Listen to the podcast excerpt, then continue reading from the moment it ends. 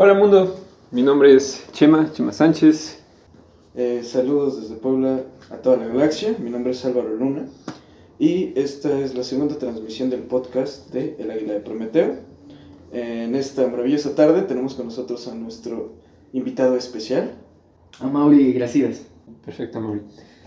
Este, pues cuéntanos cómo a qué te dedicas, qui- quién eres, cómo te introducirías. Ay Dios. Pues yo me dedico a, a la producción plástica en general. ok. ¿Podrías Sí. andar un poco en eso? No. No, este, sí, sí, sí, este. Pues siempre tengo como ese conflicto para definir como qué hago, pero me gusta ver eh, las cosas de cierta manera y a partir de ese, de ese marco, de esa perspectiva, este, crear cosas en un nivel como físico, ¿no? O sea, Por supuesto. por ejemplo, música, pues no soy músico, ¿no? Pero, este, cosas plásticas, o sea, pero me cuesta trabajo definirlo porque pues van desde, no sé, mecanismos, este, máquinas que, que ya alguien inventó, no sé, por ejemplo, el, el Van der Graaf que está ahí, Claro. un generador de Van der Graaf, una bobina de Tesla, este, el graficador que es como una mezcla entre, no sé, como lo que clichémente podrías decir ciencia y arte. Claro. Este, me gusta mucho hacer también cosas que sean como puramente decorativas o estéticas, no sé, como fondos de escenografías, cosas así, props para películas, ¿no? O sea, Claro. no he hecho ninguno, pero, o sea, como que ese tipo de cosas me gustaría hacer. claro. Este, Pero si, si recuerdo bien, si has hecho props para obras teatrales, ¿no? Ajá, para una obra de teatro en, en la universidad. Era Drácula. Ah, claro. Entonces, pues la, la utilería, o sea, como una jeringa que parece que se, que se entierra en la piel y que parece que tiene líquido y que lo aprietas y desaparece, pero no tiene ni líquido ni aguja, ¿no? Cosas así. Mm, claro. Eh, efectos especiales, eh, maquillaje. O sea, como a es- esta manera que te decía de, de ver las cosas, con eso me refería a, a que veo, o sea, para mí como que todos son, to- todo lo que existe son simplemente como cosas hechas de cosas. Claro. O sea, como, y si pones esas cosas en el orden correcto, pues tienes toda la tercera dimensión para hacer lo que se te dé la gana, güey.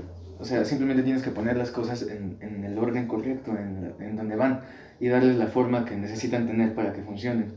Entonces, pues, con esa perspectiva, siento yo, puedes hacer desde un cuadro hiperrealista hasta, hasta una máquina, o un maquillaje, o cosas así, ¿no? Una escultura. ah,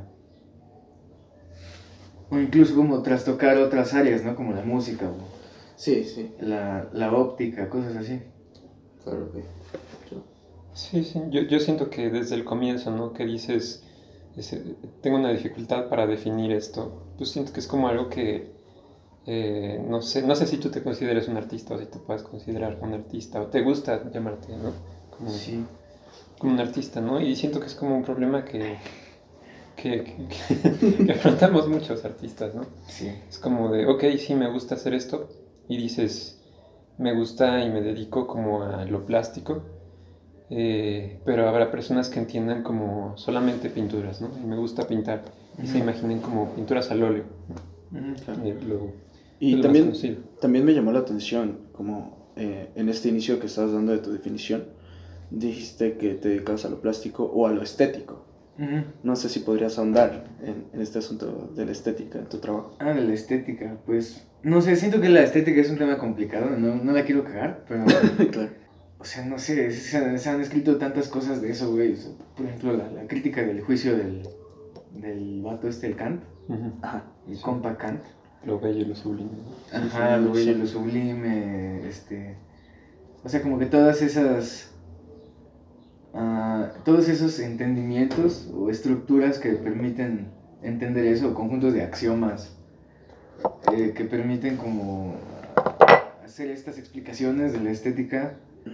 Siento que hay un chingo, güey, como que neta sí me confundo un buen, pero como que haciendo una, un análisis, una explicación muy superficial, pues la, la estética es como, como algo visual, ¿no? Algo sensorial. A ver, aguanta. A ver, ¿tú cómo definirías la estética? Ajá, no lo quiero pegar. Ok. Sí, sí. Digo, o sea, es que tú, tú hablas como de estética y te refieres a algo visual. Eh, yo siento, yo he entendido, ¿no? Hay muchas estéticas. Ajá, sí, auditivas. claro. Sí, por supuesto. Sí, sí, Pero mm, este, yo, yo ya lo he dicho ¿no? en varias ocasiones.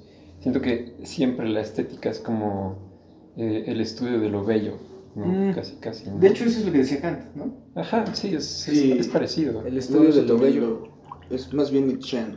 ¿no? El estudio de lo bello. En, ajá, en, en- en cierto punto, ¿no? Sí.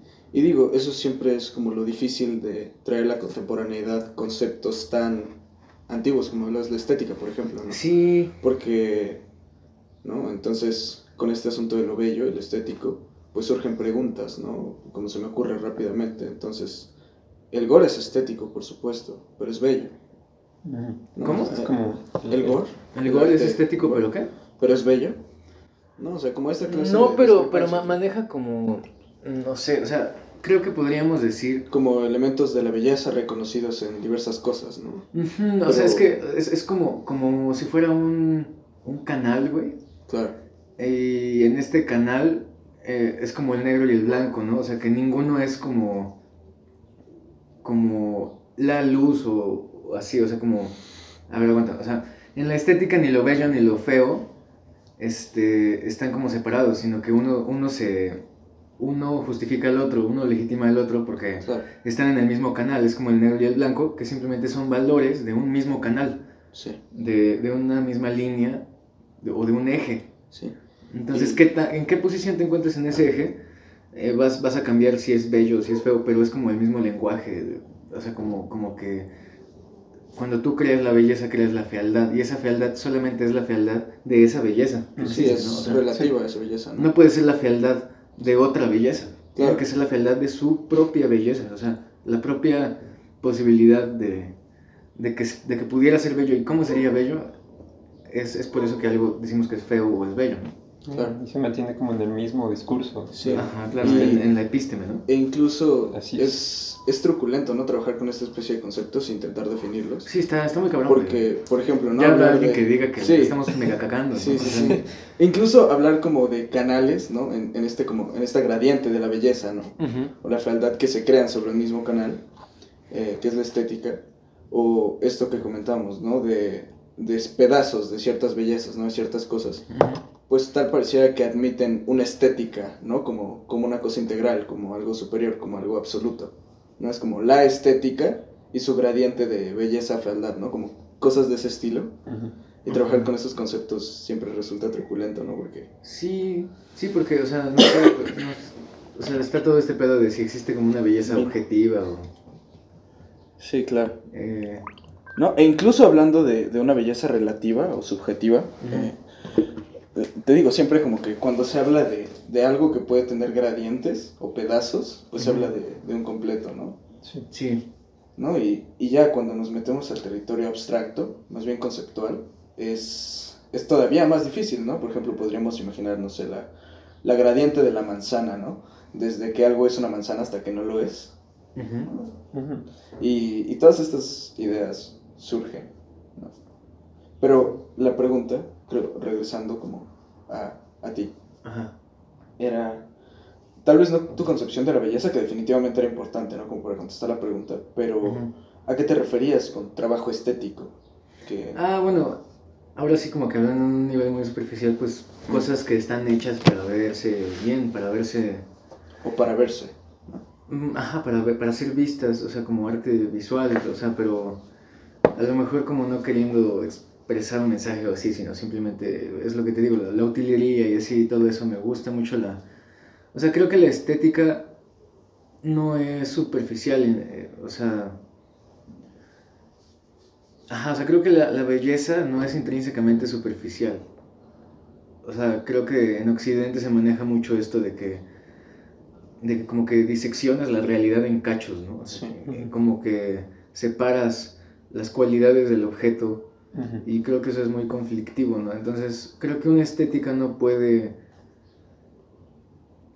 no puede no reflejar el interior, güey, de, de algo, o no el interior, sino el contenido, el trasfondo, la historia, sustancia. la sustancia o toda su temporalidad hacia atrás, ¿no? Entonces, Sí, y, y se me hace un Sí. concepto muy interesante. Precisamente eh, el otro día estaba viendo unas pláticas, bueno, son unas cátedras que están publicadas en la página de la Universidad de Stanford Ajá. eh, por el doctor Robert Sapolsky, que es un, este, es un biólogo, y, bueno, es, es de estos todólogos, ¿no? Que Ajá. saben un chingo de cosas. No estoy al tanto de su currículum, pero según yo tengo entendido, es biólogo, es etólogo y es este psicoanalista o algo así, me parece ser, ¿no? Entonces, eh, su clase eh, es, es, es una serie de 25 cátedras, ¿no? Que dio en, en un semestre en la, universidad, en la Universidad de Stanford. Me parece ser que para un programa de maestría en biología del comportamiento, en biología conductual. Y algo que está mencionando que se relaciona con este asunto es que precisamente es como un error eh, lógico incluso, como intentar diseccionar la realidad o el tiempo o algún proceso en cachos y pensar que una vez que tienes un cacho lo entiendes todo, ¿no? Como este asunto de la inferencia se torna imposible, ¿no? Y él lo ejemplifica de varias formas. Dice, por ejemplo, ¿no? O sea, em, dice, en cierto momento creímos en, en este asunto de la biología que eh, el sistema en sí es... Ah, Él él habla con palabras muchísimo más precisas, por supuesto, ¿no? y recomiendo que lo, que lo chequen, este, esta cátedra de biología conductual. Pero a grandes rasgos decía, ¿no? Por ejemplo, en cierto momento hubo un doctor muy importante, ¿no? Que es considerado, me parece, que uno de los padres de la neurología, ¿no? Y, y este asunto, en, en este asunto también de, del psicoanálisis, en la medicina eh, que se encarga del área de la mente. Dice cuando eh, la gente pensaba que un sencillo error en una parte específica del sistema, por ejemplo, nervioso, digamos, o como el cerebro, eh, podía desatar diversos comportamientos, ¿no? Como lo son la agresividad y demás cosas. Y pues les pareció que la mejor opción, como creían que tenían este entendimiento, ¿no? De, del comportamiento humano, únicamente en la medicina, eh, pues se les hizo una buena opción hacer lobotomías, ¿no? La Sí. terapia de electroshock. ¿No? Sí, o sea, como esta parte está defectuosa, la vamos a Exacto. quitar, la vamos a apagar ¿No? y ya. Y ese error surge desde el creer que uno puede cortar la realidad en cachos y entenderla. No funciona así. Sí, de hecho está este. Creo que ya lo he hablado contigo, pero digo, aprovechando acá para decirlo, este. El concepto de sinergia, Ajá. que se usa mucho en teoría de sistemas, que dice que básicamente no puedes entender, ni analizar, ni explicar, ni, ni siquiera observar el todo a través de una de sus partes. Claro. O sea, como que no puedes analizar una parte de, de un todo y, y predecir o entender cómo se comporta ya en conjunto con las demás eh, células de ese sistema, digamos, ¿no? Claro.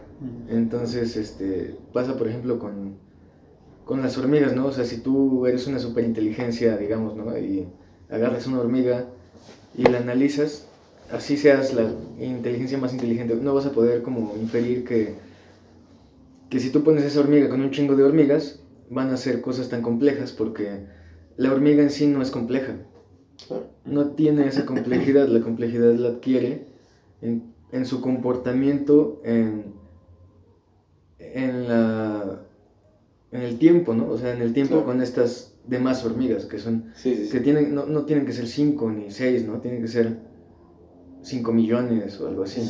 Y, y los humanos también son así, pero bueno, eso es para otro tema, ¿no? Sí. Este- Y, y, y, me hace interesante como que muchos conceptos se cruzan, ¿no? Eh, por ejemplo, también puedo observar, em, no sé si ustedes eh, se enteraron de lo que pasó apenas con unos experimentos que están haciendo en el CERN ah, con los muones, Ah, que no. parece ser que ya no está jalando tan chido el modelo estándar de partículas como se suponía. Ajá. No, y entonces eh, hay un canal de YouTube muy interesante que se llama Datum Blog, me parece ser. Sí, con Javier. Javier Altor.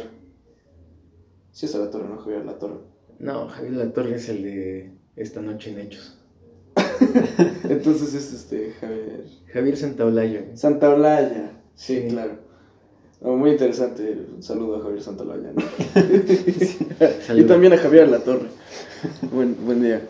Este, ah, bueno, eh, eh, explica, ¿no? Que hubo una crisis similar a la que está ocurriendo, o a la que podría ocurrir en este momento de, de ser estas especulaciones acerca del mundo ciertas, eh, que podríamos surgir, sufrir una especie de catástrofe o una crisis en, en la física, similar a la que sucedió a inicios del siglo XX. Dice, lo que sucedió a inicios del siglo XX fue que los científicos, los físicos, creían que ya sabían todo porque habían logrado entender la termodinámica, el electromagnetismo y había una teoría de la gravedad, ¿no? que fue propuesta por Newton en la mecánica clásica. Dice, entonces ellos decían, pues tenemos termodinámica, electromagnetismo y gravedad, ya lo entendemos todo, ¿no? Somos los amos del universo y nuestra física ya se acabó, ¿no? Sí, es perfecta. ¿no? Sí. Y entonces hubo diversos científicos que dijeron así de ajá, pero oye, este concepto no cuadra, ¿no? O, cosas así, ¿no? También hubo un asunto, eh, hubo diversos asuntos que terminaron comprobando que no entendían un carajo acerca de la física. Porque bueno, sí entendían bastante, pero que la termodinámica no lo, no, lo, no lo explica todo, que el electromagnetismo tiene errores, ¿no? O sea, como esta clase de cosas. Sí, que, que el modelo no está completo. Exacto, y entonces pues surgieron muchas propuestas para arreglarlo, ¿no? Este, La primera fue la teoría de la, la relatividad de Einstein. Sí, pero... ¿No? Y también este surge posteriormente este el modelo estándar y la teoría de cuerdas y demás cosas, ¿no? Intentando como resolver estas carencias. Unificar la mecánica cuántica con la teoría, de, la relatividad. eso es ahorita lo que no se puede. Eso es lo que ahorita no se puede, pero en, a inicios del siglo XX todavía ni siquiera existía la relatividad. Ajá, no, no podían unificar los modelos de Newton y los, sí, exacto. los otros, no sé. Sí, sí, sí. Entonces, eh, se me hace curioso, ¿no? Como en este mismo concepto, o sea, en este saber, que no puedes entender una pieza, un sistema basándote, eh, digo, no puedes entender un sistema basándote en una pieza, porque, y tú estabas ahí, ¿no? Y no, no sé si también se te vino a la mente lo de la termodinámica, que es estudiar un sistema o un espacio que puede ser desde una molécula hasta el universo, ¿no? Cualquier cosa. Es estudiar un espacio aislado de toda interacción, ¿no? exacto. Y eso pues pierde muchísimo, eh, pues no sé, o sea, muchísima información ¿no? que podríamos también, también estudiar. ¿no? O sea, si aíslas una partícula, si aíslas eh, cualquier cosa, pues no vas a saber cómo interactúa con el resto de, claro. ¿No? Y hay, hay, como una especie de, de, condena, es una broma cósmica. ¿no? Porque claro que cuando aíslas algo y lo estudias, no vas a entender lo demás. El problema es que entender lo demás tomaría demasiado tiempo, o sea, sería demasiado complejo. Sí, o sea, nosotros estamos limitados a un modelo del universo que genera nuestra mente y que funciona dentro de nuestra mente, o sea, como que hacemos estas conexiones entre estos elementos que, que existen dentro de nosotros, ¿no? Y, y pues qué tanto funcione ese modelo depende de muchas cosas, ¿no? O sea, puede simplemente funcionar para que, para que te vaya bien, ¿no? Para que estés chido y no te mueras. Sí pero a lo mejor no funcionarte para entender ciertas cosas o puede funcionarte para, para entender cosas más, no sé, profundas o algo así, pero, pero nunca, o sea, nunca podemos como distinguir la realidad directamente, ¿no? O sea, como experimentarla directamente. Sí. A menos que ya te pongas más espiritual y así, ¿no? O sea, como... Y bueno, incluso habría que preguntar ciertas sí, Sí, sí, tal vez no preguntar ciertas cosas. Exacto. Puede ser. Sí, pues o sea, ahí viene todo eso de solo ser. O sea, solo ser es la única manera de, de ver el universo como es porque estás como aceptando que no lo puedes ver, que simplemente tú ya, al ser el universo, pues ya es, es suficiente. ¿no? es, es, precisamente esa teoría del entendimiento de la existencia que explicaba el otro día. Pero, no sé, incluso podríamos, y podemos entrar en terreno tal vez peligroso, ¿no? Y, y hacer ciertas metáforas o ciertas preguntas. Por ejemplo, la reconciliación entre la relatividad y la mecánica cuántica están incluidas en el OM. Sí, bueno, seguramente, ¿no? no, pues o sea, simplemente... Yo digo. Sí, o sea, si las dos son correctas y hay una manera de unificarlas, pues o sea, lo que voy es a que el universo no se puede contradecir a sí mismo. O sea, las contradicciones se quedan simplemente aquí, en nuestros modelos. O sea, si, aquí si, nuestros modelos, ya sea el OM o... Ajá, ya sean los modelos espirituales antiquísimos o los modelos científicos más nuevos, este, pues si están equivocados, están equivocados y si no, no. O sea, así de simple, ¿no? Y si no están equivocados, pues los que no estén equivocados sí se pueden unificar, sepamos o no la manera. Sí. Y, y ya. Sí. Y digo, es justo como lo que comentaba, ¿no? Y creo que, ah, esto es un buen hincapié para, para esta teoría de, que comentábamos a Maurillo de, del entendimiento humano. Lo que le comentaba yo a Mauricio es que eh, tengo como la idea de que el entendimiento humano nunca es eh, directo, por así decirlo, ¿no? O sea, hablando de esta forma, ¿no? Incluso lo podemos ver como en procesos acá mentales. Tú para conocer algo necesitas primero que haya algo, ¿no? O bueno, se supone, ¿no? Si, si Descartes tenía razón, pues no. Pero digamos que tienes este vaso. Tengo un vaso. Eh, tienes el vaso, entonces el vaso tiene que existir. Tiene que tener masa, volumen, para que yo pueda sostenerlo, ¿no? Para que pueda percibirlo a través del tacto. Sí, sí, sí. Eh, y además este, su, su, materia pues refracta la luz de una, de una forma específica en la cual yo puedo absorber esa luz con mis ojos, ¿no? Y tiene ciertas cualidades, ¿no? Materiales que lo hacen sonar así y que me hacen saber que es un vaso. Mm. Entonces, eso tiene que estar primeramente, ¿no? Tiene que haber un objeto, un sujeto, con características definidas, sí. limitado. Ahora, todo eso, eh, mi tacto, mi escucha, mi visión, eh, en cierta forma me dan evidencia de que eso existe, ¿no? O sea, es, es la herramienta a través de la cual yo conozco esto, ¿no? Pero, pues el tacto es únicamente, pues corrientes que pasan a través de mi sistema nervioso y llegan a mi cerebro para ser procesadas, ¿no? La vista son electrones, este, son fotones absorbidos por mis retinas, ¿no? Todo se procesa en el cerebro, ¿no? Entonces, no, no, hay una forma, la experiencia en sí pareciera ser, ser ilusoria, ¿no? Porque eh, no hay una interacción directa entre el, ser, ¿no? O el espíritu, como quieras llamarlo, y, los objetos, ¿no? Como en esta idea platónica de que hay un objeto ideal y un espíritu ideal, ¿no? Eh, entonces, no hay una forma, y, y, es justo lo que comentamos, ¿no? Pareciera que los sentidos no son herramientas para conocer esta cosa, sino son más bien como barreras que se interponen entre un ser y otro, ¿no? Pues los dos, güey, ¿no? O sea... Sí, sí, claro. No es, es a lo mejor es como esto del lenguaje, güey, de que cuando nombras algo lo limitas, pero a la vez lo creas. Sí. Porque si no, no puede existir. Sí, o sea, que esto no es una pipa, vaya. Ajá, o sea, si simplemente no pudieras... O sea, eh, como que el solo hecho de que exista la conciencia y los sentidos y así, eh, tienen a huevo esa... Perdón, este... pues Tienen forzosamente esa, este...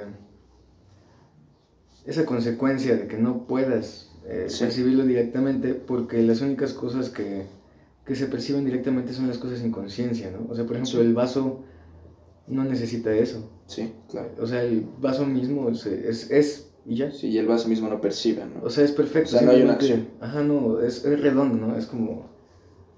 No hay nada, o sea, simplemente ahí está. Claro. Y ya, como tú lo puedes percibir al vaso, tienes esta consecuencia de que tú mismo no, no puedes como hacer eso que hace el vaso, güey, porque el solo hecho de que lo estés viendo implica esta como separación de alguna manera, ilusoria. Bueno, entonces a lo que iba con esto es que, eh, o sea, por obvias razones, no podemos entender absolutamente nada. No, no podemos entender un vaso, no podemos entender esta cosa, no podemos entender, ¿no? Entonces, eh, las cosas, eh, si, si gustas como platónicamente ideales, o no, sencillamente las cosas, como tal, no pueden ser entendidas por, por la mente humana, ¿no? Entonces, ¿qué sí puedes hacer? Puedes categorizar y puedes relacionar, ¿no? Por ejemplo, yo sé que este es un vaso y que este es otro vaso, ¿no? Muy similar a ese vaso, ¿no? Pero mi concepto del vaso no, no, conozco el vaso, ¿no? No hay un concepto perfecto, no entiendo la realidad o el pedazo de realidad que es el vaso. Pero entiendo ciertas características sensoriales que me permiten categorizar a ese vaso y ese otro vaso en un mismo en, en, en un mismo grupo, ¿no? Entonces lo que haces es que a través de estas de este entendimiento de esta agrupación, pues simplemente estás conectando una cosa con la otra a través de una línea. Sí. Y a esa línea le llamas entendimiento, ¿no? Y juegas a que entiendes los vasos porque tienes una línea que te dice que ahí están. Exactamente. Y pues yo siento que, bueno, al final eso es como, eh, no solamente el entendimiento, ¿no? Sino el conocimiento, sino cómo trabaja el cerebro. Pues al final son puras conexiones, ¿no? Neuronales. Y porque realmente son conexiones entre, entre nuestros conceptos. Y pues todo esto que mencionas es, al fin y al cabo, pura teoría del conocimiento, ¿no? Pura Precisamente. nociología. Igual, o sea, esto de categorizar, pues sí lo llegó a decir Aristóteles, ¿no? Y pues él era como un obsesivo compulsivo, ¿no? Sí, Eh, como yo, primero de la ontología.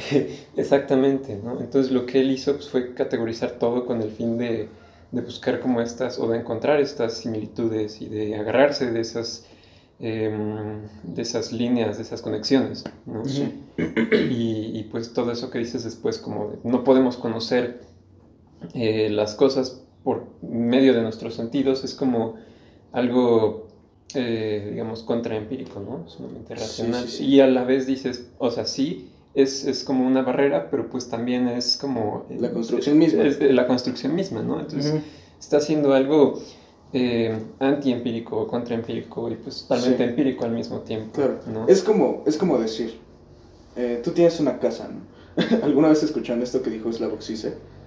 Que lo, o sea, le pidieron que definiera una casa o un...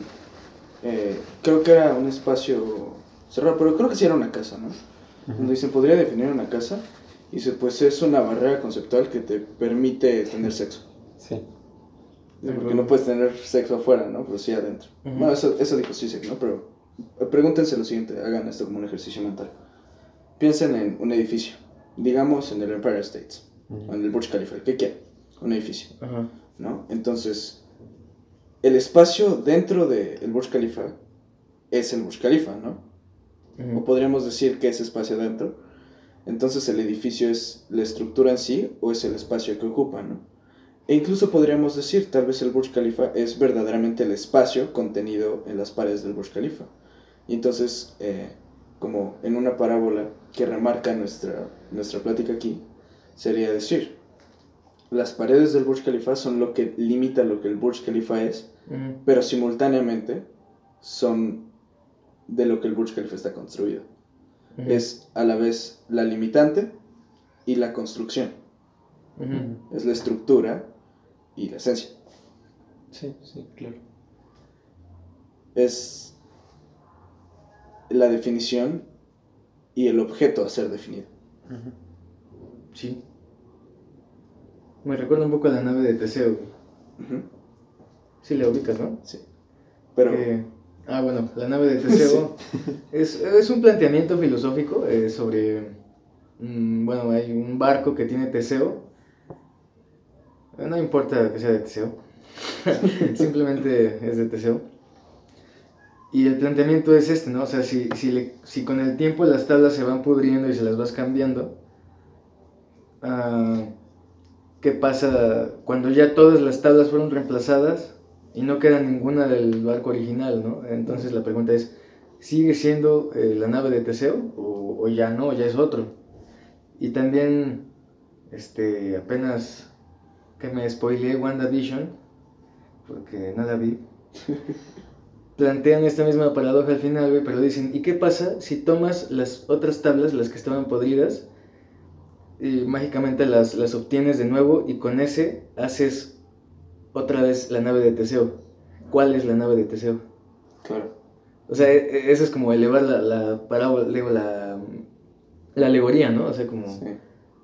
cuál es la nave de Teseo, ¿no? O sea, entonces yo pienso que la nave de Teseo es la interacción entre las tablas de la nave de Teseo, o sea, la- el lugar en el que están, así como un puño que solo existe mientras otra estructura está modificada, así, o sea, si yo abro la mano, mi puño desaparece, ¿no? Pero el puño no nunca existió realmente, es simplemente una configuración de mi mano Es un estado. un estado, ¿no? Entonces, eso somos nosotros también, eso, eso es una obra de arte, eso es una nave, sea de Teseo o no. Este... Entonces la configuración es, es verdaderamente, ¿no? Y fíjate, esto nos lleva a otro, otro lugar muy interesante. ¿Conoces la teoría holográfica? Eh, la, la que me contaste la otra vez, ¿no? Sí. Ajá. Bueno, eh, le explico rápidamente. Eh, hubo un asunto aquí intenso eh, respecto a la información en física. Entonces, eh, la información precisamente se refiere a la configuración de las cosas. No son las cosas en sí, sino que en el orden que, las partículas o cualquier cosa toma en cierto punto, hay una especie de inserción, ¿no? Hay, hay una configuración específica, ¿no? La configuración es, es el orden, ¿no? Entonces, o sea, por ejemplo, si tienes átomos de carbono, pues puedes tener, los puedes tener configurados de cierta forma, pues una piedra, pues un diamante, o le agregas otras cosas y tienes un plátano, ¿no? Sí. Entonces los átomos son lo mismo, lo que cambia es la información, ¿no? El, el acomodo de, de las cosas, ¿no? A través del tiempo. Sí, claro. Entonces lo que nuestra física y nuestro entendimiento de la física, plantea es que la información es indestructible. Toda la información existe siempre. ¿no? O sea, queda como en cierta forma escrita eh, eh, en el paso del tiempo en el universo, ¿no? Es como, o sea, si te das cuenta, si esta cosa está aquí o está acá, ¿no? O sea, si mueves de lugar a una cosa, puedes tomar como dos fotografías del universo y no es que se haya movido esta cosa, sino que el universo se configuró de manera distinta. ¿no? Pero es el mismo universo, ¿no? Con, con, con la misma materia y energía para jugar. Sí, claro. Entonces, em, pues lo que entendemos de la física es que la información es indestructible, ¿no? Si tú quemaras una hoja de papel y pudieras recoger cada átomo que forma esa hoja y tener una guía específica de cómo estaba armada la hoja, pues la podrías armar, ¿no? Tendrías la misma hoja. Entonces lo que se preguntaron es, ok, ok, ok, si eso es cierto, ¿por qué no podemos ver dentro de los agujeros negros? ¿O por qué no hay un indicio de la información que, que existen los agujeros negros, ¿no? O sea, como que no, no entendemos. Debería, debería poderse, pero no se puede, ¿no? Y si no se puede, significa que la información pues, no es indestructible. Entonces la, la banda entró en pánico porque dijo así como, no mames, ¿qué tal si los agujeros negros deshacen la información? Ujú. Dice, entonces nuestro entendimiento de la física está mal, ¿no? Porque estaría violando la ley de la conservación de la materia y energía. Ujú.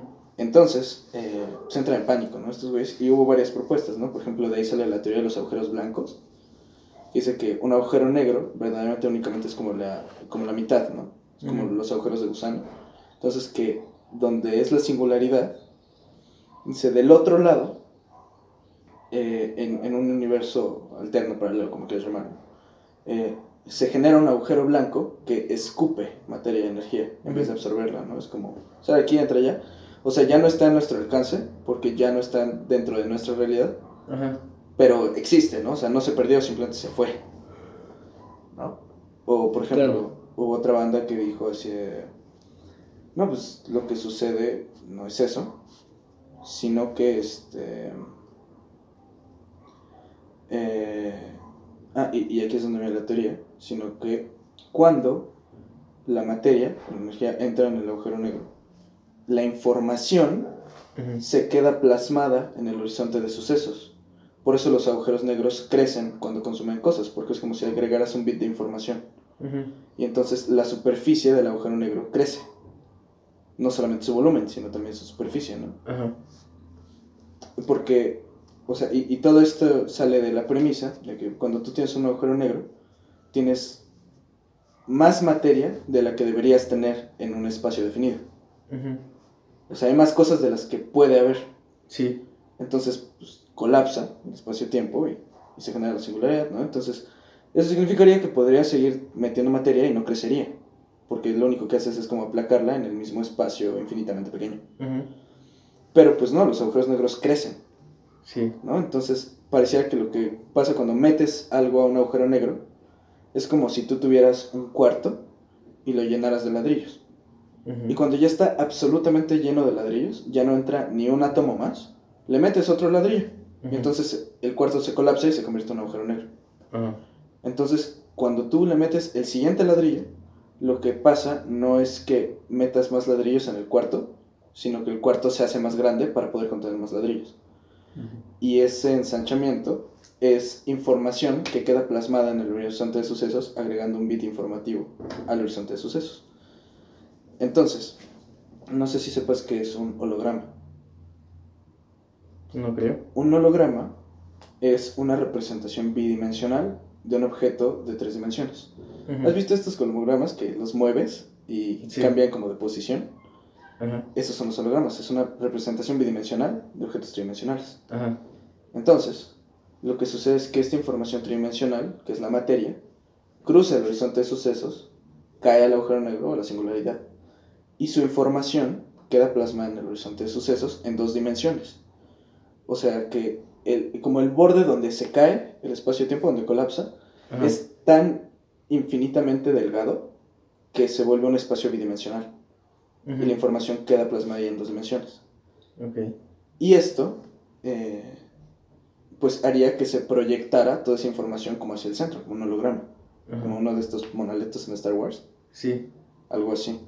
Y entonces, este, bueno, ya después dijo, este, no como extendieron la teoría, dijeron, no, pues chance y el universo eh, tiene un límite porque estamos siendo proyectados en el horizonte de sucesos de un agujero negro así emputadísimamente grande. Ujú. Y, y el borde del universo pues es este holograma proyectándose y nosotros somos una representación bidimensional de objetos en tres dimensiones. Entonces pues nos, nos concebimos en tres dimensiones porque Ujú. somos información tridimensional. Pero que Claro. se está proyectando en el horizonte de sucesos del universo, ¿no? Ajá. Y ya, entonces lo que, lo que se preguntan estos güeyes es como, ok, los agujeros negros emiten radiación, es la radiación Hawking, se evaporan, güey. Entonces los agujeros se evaporan, eventualmente pues se acabarían de evaporar y el agujero negro pues ya, se deshace. ¿No? Pero lo que dijeron es como, ok, ok, ok. Pero si los agujeros negros se evaporan, güey, entonces ¿qué le pasa a toda la información? Y entonces, eh, pues aquí viene como el wow, ¿no? Ajá. Entonces, pues, lo que sucede es que cuando el agujero negro se evapora, toda la información en el horizonte de sucesos colapsa hacia un punto y se genera un diamante informativo. Ahora, ahí se acaba la teoría, ¿no? Pero lo que yo pienso es, ok, ¿y qué chingados es un diamante informativo, no? Pues es más información de la que debería haber en un espacio definido. Es información superpuesta. O sea, ¿sí? ¿Qué es información superpuesta? Donde existen dos conceptos que no pueden existir juntos. ¿La conciencia? No, ¿Qué? Una paradoja. una paradoja, paradoja. precisamente. Sí. La paradoja Ajá. es información superpuesta. Son dos conceptos que no deberían coexistir en el espacio de uno. Ujú. ¿No? O sea, por ejemplo, si yo te digo, tu misión ahora es rechazar esta misión, Ajá. ya, ya te la pelaste, ¿no? O sea, ya. Porque, o sea, si tú rechazas la misión, o sea, que no la llevas a cabo, Ajá. ya la hiciste. Sí. Pero si la haces, tienes que no hacerla. Sí, Entonces claro. no puedes hacerla. ¿no? Entonces lo que sucede es que cumplir una misión y no cumplirla se superponen en el mismo espacio. Es un diamante informativo. Ajá. Ahí está. Suena bien. ¿Suena bien? Suena interesante. Sí, es como bastante... No sé, es, es complicado digerirlo, Claro. si soy sincero. Sí, sí, es, Pero, es, es algo intenso. pero sí, sí, o sea, igual prestando como mucha atención a lo que dices, sí, sí llego como a entender, ¿no? Perdón. Más o menos, o sea, Perdón. sí, no, no, no, no es como cuestión de cómo explicas, sino de la, de la teoría en sí, ¿no? Y este... La pregunta que yo tengo es, ¿cómo se relaciona esto con lo que veníamos platicando antes? Ah, no, no, se, no se entendió cómo se relacionaba. Pues no lo sé, o sea, igual y, igual y- y yo también me desvié un poco, ¿no? Tú, tú lo logras. Pues, ¿de qué estamos hablando? Antes de lo relaciono, güey. Pues estábamos hablando de la teoría del conocimiento, ¿no? Y de cómo, cómo, cómo conocemos. Eh, y luego hablas de paradojas, ¿no? Que el- o se puede encontrar una, pues igual una conexión ahí. Sí. El asunto era que el entendimiento es paradójico. No puedes entender las cosas mientras existes o mientras las percibes, pero pues no percibirlas, o sea, para el, el- el ser una conciencia, en cierta forma, pues te obliga a percibir, ¿no? O sea, Sí. es una acción. Sí. Entonces, para tener una acción necesitas un sujeto. Entonces, para yo percibir esto, necesito existir y tener una forma de percibirlo. Pero si no tengo, for- no tengo forma de percibirlo, entonces soy un objeto inanimado, ¿no? Entonces ya no podría percibirlo. La única forma de entenderlo, teóricamente, sería como percibirlo, o quitarnos la percepción de en medio para entenderlo directamente.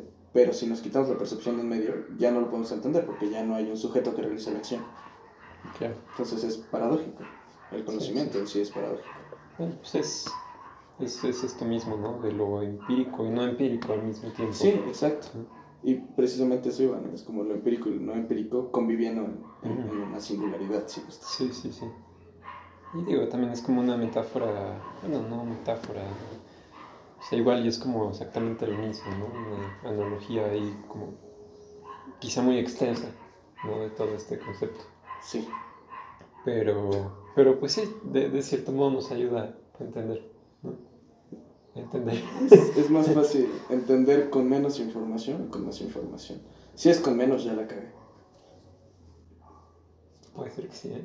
¿Cómo Pero, sabes? pero entonces ahí entramos en otro dilema, ¿no? O sea, pero, o sea, lo que veníamos hablando al principio era justamente, ¿no? O sea, no podemos como separar eh, las partes de un todo intentar entender ese todo, ¿no? O sea, Sí, entre claro. menos información, O menos sea, eso, eso es... ajá, eh, No se saquen de onda, voy a reiniciar el live stream porque si no se va a cortar.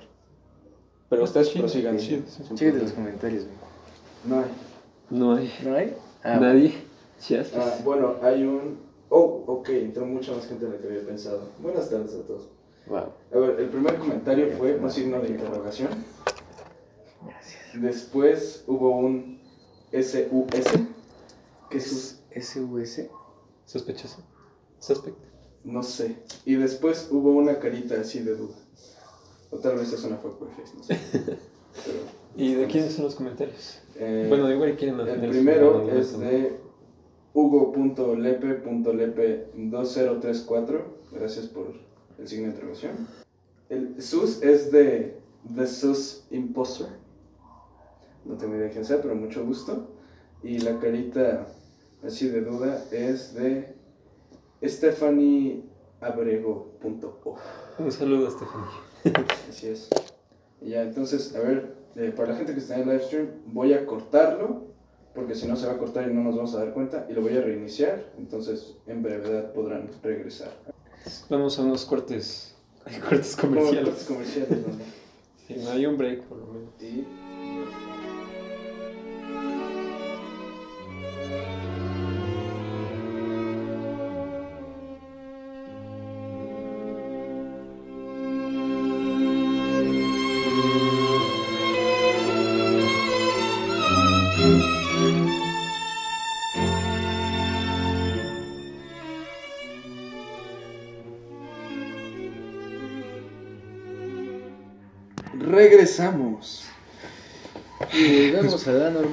Ahora sí, como, como decías, amor.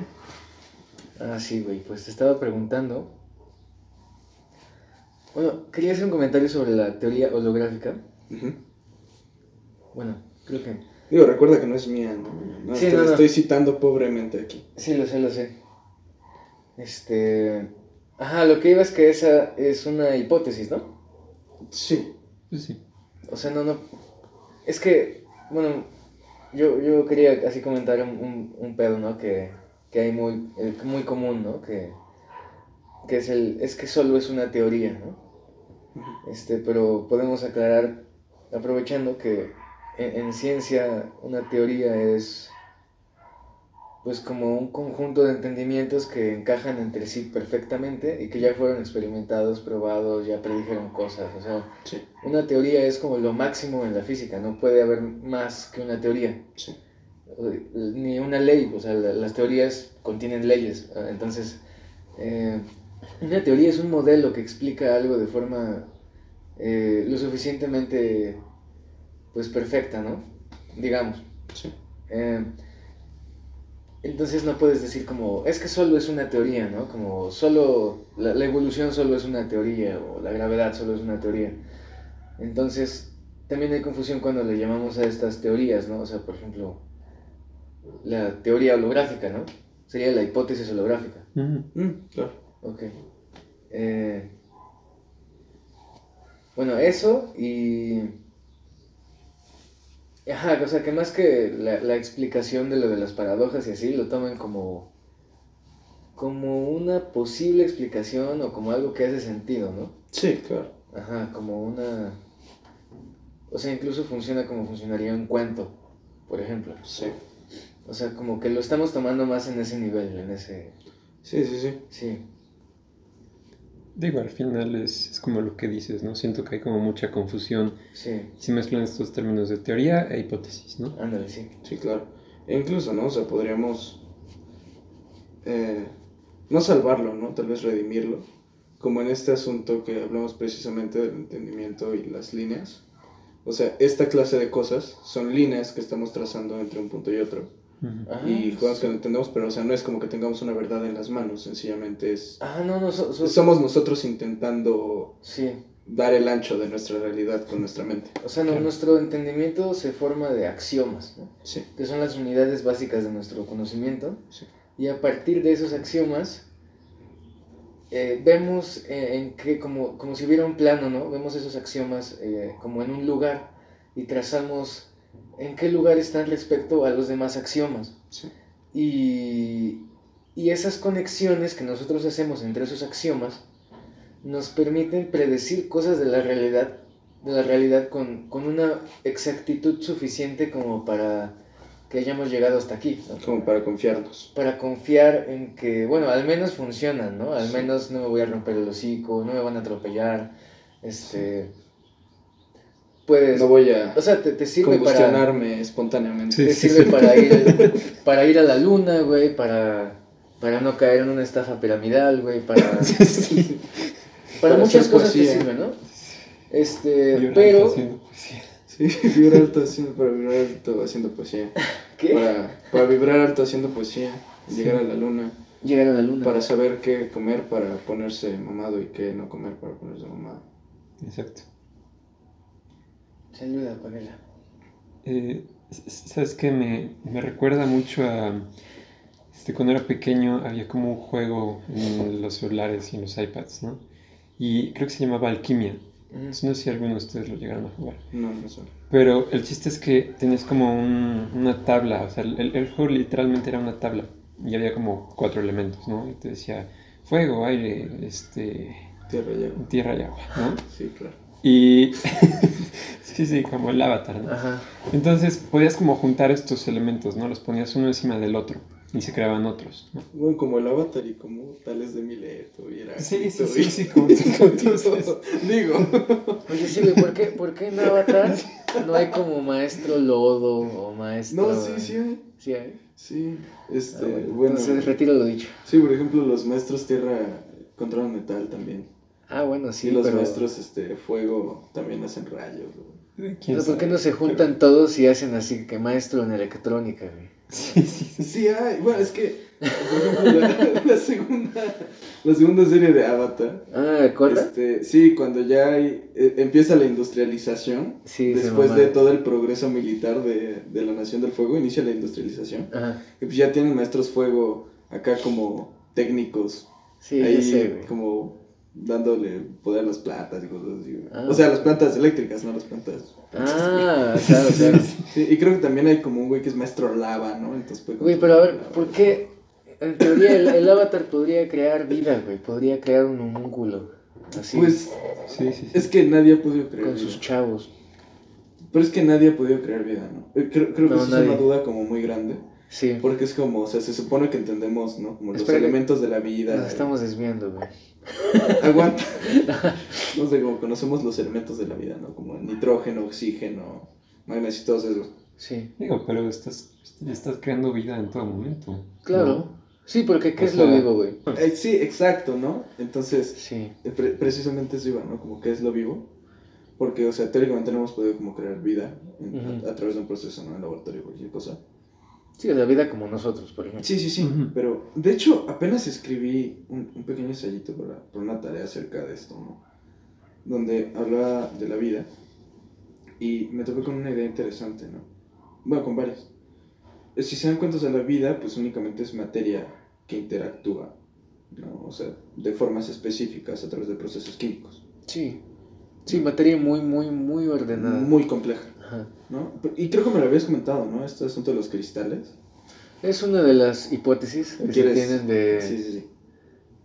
Bueno, la- no, no vine preparado, pero luego le subimos el nombre del vato. Este, es un güey que creo que en los ochentas propuso la teoría, digo, ajá, o sea, propuso como si fuera una teoría, o sea, que podría ser una teoría, ajá, la hipótesis de, de, de que la vida se originó. Bueno, primero antes hay, hay varias teorías de cómo se originó la vida, ¿no? O sea, en, en las fosas eh, térmicas del fondo del mar, en las, este, en las nubes de los volcanes, Que vino de asteroides. en fosas que vino de asteroides, este, hay muchas, ¿no? Y una de ellas, que es mi favorita, aunque es muy probable que no sea verdad, pero eh, volvemos a lo del agujero negro, ¿no? O sea, es como un modelo que está bonito y hace sentido, ¿no? Sí. Dice que, que había, había unas fosas este, de agua en ciertos lugares de la Tierra, en determinadas condiciones, que eh, estas se evaporaban todos los días y se volvían a llenar de agua, ¿no? Entonces había arcilla, ¿no? Y esto, esta arcilla, al tener cierta composición química, formaba cristales cuando se secaba, ¿no? ¿Por qué? Porque la materia siempre busca el camino más fácil, eh, el- con el que gaste menos energía, es, es la entropía, ¿no? Entonces, estos, estas, cu- cuando la arcilla se secaba, eh, se hacían unas formas que eran las formas de en las que más fácil se podía distribuir, ¿no? Y estas formas pues son cristales, cristales de arcilla. Y estos cristales pues tenían cierta composición específica y a veces variaba porque pues no era, no era igual, ¿no?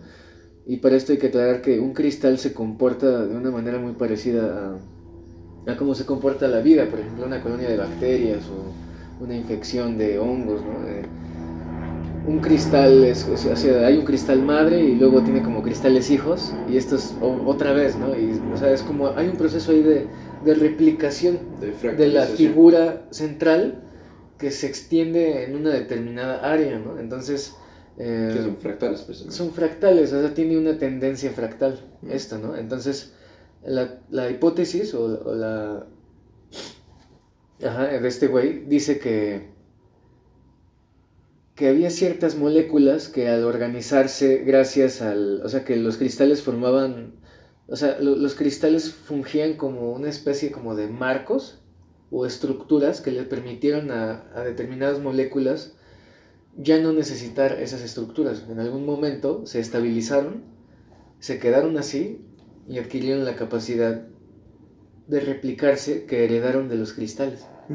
¿no? O sea, eh, estas moléculas eh, por azar empezaron a, digamos, a aprender las formas Sí. que los cristales en un principio les habían como dado, que son formas fractales, ¿no? Y por eso al día de hoy hay mucha vida que se comporta justo así, con esas, Como los cactus. Los cactus, los nopales, las corales, Mm. este... Te digo, es, es una posibilidad, o sea, la ciencia ahorita, actualmente, no ha descartado la teoría. Bueno, la hipótesis, perdón. Sí, la Este, hipótesis. No, ¿no? no, Y- la han descartado em, porque no hay nada en el mundo físico que pueda impedir que pase eso. O sea, Sí. eso sí puede pasar. Entonces, pues es- esa es la, la hipótesis, ¿no? Básicamente diría que somos, o sea, si fuera cierto, nosotros seríamos cristales muy complejos, ¿no? Que ya no parecen cristales, Mm. junto con toda la vida del planeta. Y entonces, eh, eso explicaría que no necesitas vida animada. O que no necesitas es que- materia animada para generar materia animada, ¿no? O sea, porque el problema ahora Claro, es que claro, ¿no? las células vivas Ajá. se replican y las células no vivas no se replican. Claro, claro, es que eh, lo que pasa es que la vida, eh, o sea, una célula está constituida por cosas que no, no están vivas. Sí. O sea, tú sacas cada cacho de una célula y no está viva, no tiene vida, no hace nada. Solo son moléculas eh, hechas de cierta forma ya. Y... Ah, lo que te iba a decir, güey, es que hay como algunas definiciones de vida, ¿no? O sea, como una de ellas propone que, igual luego les paso el dato, eh, propone que hay como cuatro características que tiene que tener la vida, que ya no me acuerdo ahorita cuáles son todas, pero una era aprender, la otra era autorreplicarse y la otra era mantener un estado de, yo no me acuerdo el término, pero regularse a sí misma, o sea, mantener un estado de entropía estable a costa de aumentar la entropía, exterior. ¿no? Y la otra yo no me acuerdo cuál era, pero, o sea, si tú eh, escoges así como algo del universo, hay, muchos objetos inanimados que cumplen con dos o hasta tres de, esas, de esas características, ¿no? Por ejemplo, la Tierra eh, tiene esta capacidad de regularse y de mantener una entropía exterior a costa de, de, la suya propia. Es autorreplicarse, ¿no? No se autorreplica porque pues no se puede coger a Marte, ¿no? Y, sí. y tener una lunita, ¿no? Este... Mm, ajá, pues eso, ¿no? No puede autorreplicarse, pero sí puede hacer creo que tres, güey. O sea, las otras tres creo que sí las hace. Una estrella, por ejemplo, no sé, a lo mejor tiene una o dos. Sí. El fuego es capaz de autorreplicarse. ¿no? O sea, eh, entonces ya si tú ves desde esa perspectiva la vida, ya como que se diluye un poquito que está vivo y que está muerto. O si siquiera eso tiene sentido, ¿no? A lo mejor simplemente somos fases de complejidad de la misma materia, creando, usando algo que nosotros creemos que es la voluntad. Sí ciertos patrones que nosotros llamamos arte, ¿no? Pues sí, sí, también. Y bueno, se me hace curioso eso, esa es esa como teoría o hipótesis que dices, ¿no? De la vida. Creo que igual en alguna clase de biología llegué a, a, escuchar, ¿no? Y por ejemplo eso de los cristales que también hablas, pues me suena como muchísimo a New Age, ¿sabes? Sí. Ah, claro, no, no, no hay, que hay que separarlo de ahí, güey, porque no tiene nada que ver. Sí, sí, sí. No somos cuarzos. Sí, sí, sí. Mm, no tenemos nada que ver con los cuarzos, los cuarzos no... No, no, creemos en eso. No pues. creemos en ajá, no, este... y, y, por ejemplo... No, no es una teoría New Age. De hecho, cuando la sacó el vato sí se burlaron de él. Sí. La comunidad científica lo mandó a la verga, pero más recientemente sí. sí. es como, ah, no mames. como aguanta. Como que ya revisándolo bien, no es una estupidez, ¿no? O sea, sí. aparte son cristales de arcilla, ¿no? Son cristales bonitos. Sí, sí, sí. Que pondrías en tu cuarto que huele a pachuli, ¿no? No, y, y, por ejemplo, me, se me hace interesante cómo los mismos conceptos se relacionan, porque, eh, por ejemplo, esta, esta teoría, ¿no? Si, si esto fuera real. ¿no? Ajá. Que bueno, la entropía es real. ¿no? La entropía es totalmente real. Es totalmente real. ¿no? Sí. Pero, eh, si pensamos en este asunto, lo único que estaríamos haciendo, o bueno, no lo único, pero es una que, de las cosas, sea, una de las cosas que estaríamos haciendo Ajá. sería terminar con la separación entre la vida y la muerte. Sí. ¿Por qué? Porque lo que haces es que generas un gradiente Ajá. y le, como, como el que hablábamos hace rato entre manzana y no manzana. Exacto, o sea, lo vivo y lo... Simplemente Sí, somos o sea, muy organizada. sencillamente haces una gradiente o un canal, como Ajá. lo llamaste, y lo titulas complejidad de organización, organización de la materia y la energía. Sí. Y tienes una gradiente desde materia inerte Ajá. hasta vida compleja. Claro, y sí. conciencia y espíritu y lo que quieras. Sí, pues, o sea, de hecho, iba a decir un paréntesis, güey, que... O sea, o sea, si es cierta la hipótesis o no, ah, no importa realmente porque todas las demás son prácticamente lo mismo. Sí, claro. O sea, dicen que las moléculas se organizaron solitas, ya se ha demostrado. O sea, lo siento. este, pero sí, ya es un hecho que la vida puede generarse de forma espontánea de la nada. O sea, por ejemplo, si dejas un pan tostado, le va a salir un ratón. No, no es cierto. Este, es que antes, ah, ¿sí has escuchado esa? La- ¿Cómo se llamaba, güey? La generación espontánea, ¿no? Es como lo que sí, decías sí, de sí. los, de los cojines. O sea, Ajá. por Sí, eso sí, sí, dije. sí, sí. como- Bueno, pues algo, algo así, pero... Y también la combustión espontánea. Algo así, pero con moléculas. O sea, hay, hay, la, la materia se organiza siempre. O sea, esté viva o no, más allá de eso, la materia siempre se organiza. Y en algún punto de esas organizaciones se genera lo que nosotros entendemos comúnmente como vida, ¿no? Que pues somos nosotros y ciertas bacterias, ¿no? La Pero sí, o sea, la vida se puede generar de la nada porque, porque no existe la materia inerte, güey. Sí, y un ejemplo, Todo un está ejemplo vivo, perfecto de esto son los virus. Son los virus que están como a No, la o sea, mitad, güey. Sí, o sea, es, es la mitad, ¿no? Un virus no está vivo, pero pues no es materia. Un virus, güey, es, es, un, es como una palabra, güey. O sea, como... Mm. O sea, si nosotros somos como novelas, un virus es una palabra, ¿no? Y un virus, o sea, una palabra en el lugar equivocado puede chingar una novela, güey. Sí, sí, sí. Concuerdo. Entonces, o sea, un virus es información maliciosa, así como, como un virus de computadora. De hecho, son lo mismo. Las computadoras también son una forma de vida, de hecho. Sí.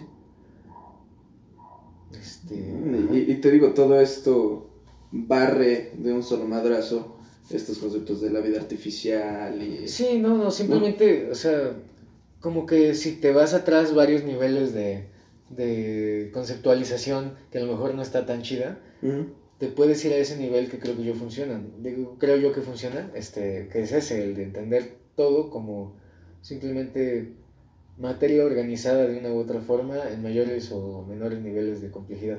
Claro, Y ya, ¿no? Y no simplemente. sé si me permiten leerles esta madre que les digo que escribí.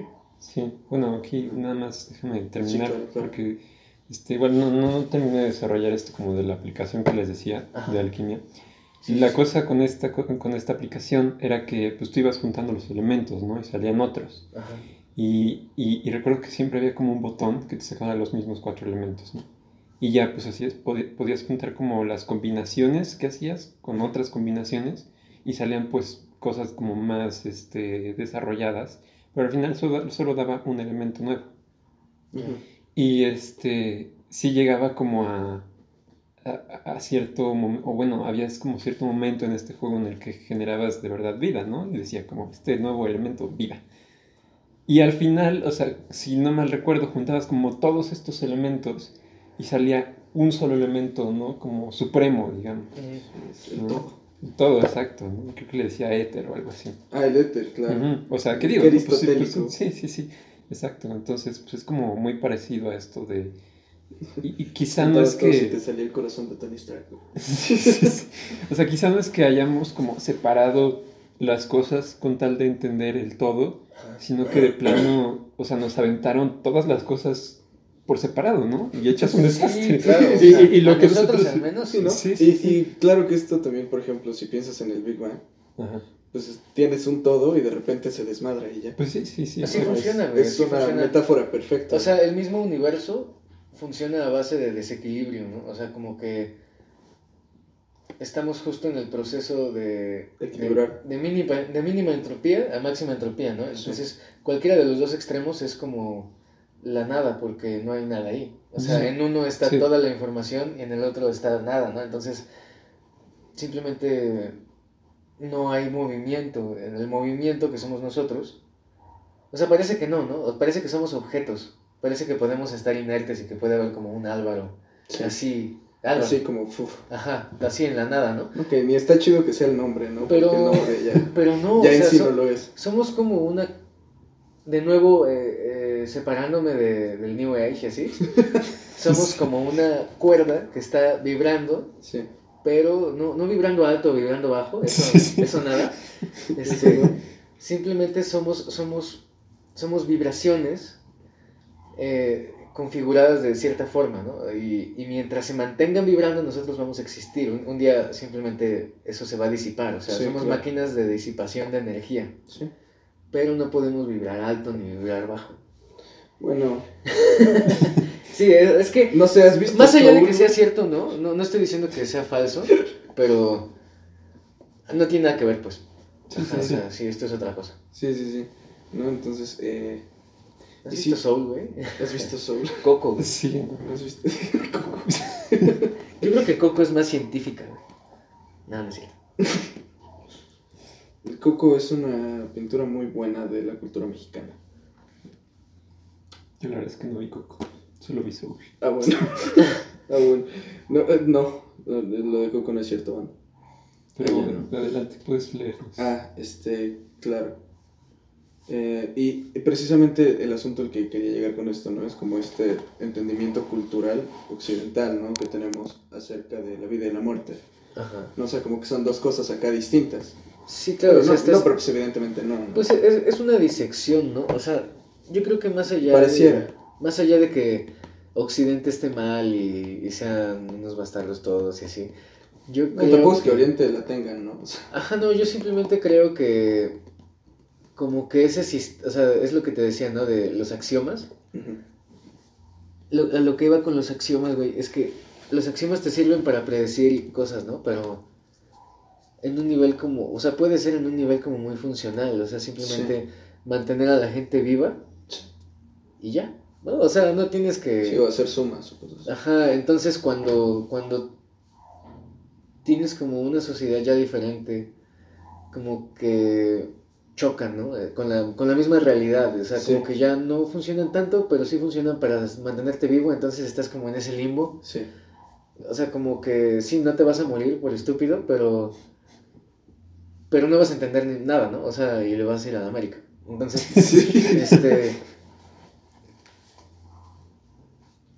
Sí, ¿no? O sea, como que es como una especie de piloto automático. O sea, el, el cerebro crea estos renders, estos modelos de la realidad. Y si funcionan, no tiene por qué cambiarlos, ¿sí me explico? ¿No? Entonces. Navego en el mar. De las cosas exactas. Así es. Ándale. Ah, y a lo que iba con los axiomas, güey, es que lo- los axiomas no son necesariamente verdaderos, güey, o sea, pueden simplemente parecerse mucho Sí. a la realidad, ¿no? Ese es el pedo, o sea que a veces determinados axiomas pueden estar medio mal, ¿no? Por ejemplo, el axioma occidental de que existe el bien y el mal. Sí. Sea, ese axioma está mal. A lo mejor antes funcionaba, porque a Y lo bueno, mejor todavía medio una- funciona, ¿no? antes, o sea, hace un chingo, ¿no? O sea, Sí, sí, sí.